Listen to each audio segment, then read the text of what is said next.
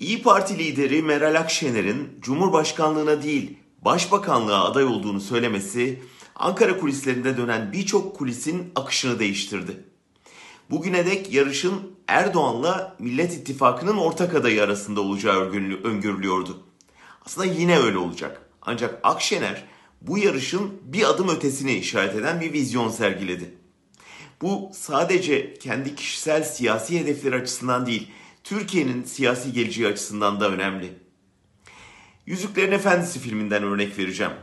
Filmde yüzük iktidarın simgesidir. Kimin parmağına takılırsa onu ele geçirir. Ona sahip olmanın hırsıyla en düzgün karakterler bile bir anda canavarlaşır. Yüzüğün sahibi de onu kaybetmemek için her kötülüğü göze alır. O yüzden film yüzüğün el değiştirmesinin ya da iyi niyetli birinin eline geçmesinin bu hırsları de dizginlemeye yetmeyeceği mesajını verir. Yapılması gereken yüzüğün bir yanardağın lavları arasında eritilmesi ve sonsuza kadar yok edilmesidir.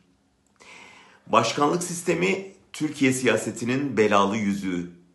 O yüzüğün Erdoğan'dan alınıp daha iyi niyetli birine takılması sonucu pek değiştirmeyecektir. Çünkü başkanlık yüzüğünün sağladığı güç kendisini takan parmağı ele geçirebilecek kadar büyük. O yüzden mesele yüzüğün el değiştirmesi değil, yok edilmesi. Bu yaklaşım başkanlık koltuğuna kimin oturacağı meselesini ikinci plana atıyor. Erdoğan'ın yerini alacak olan her kim olursa olsun yapacağı ilk ve aslında tek şey oturduğu koltuğu imha etmek olacaktır.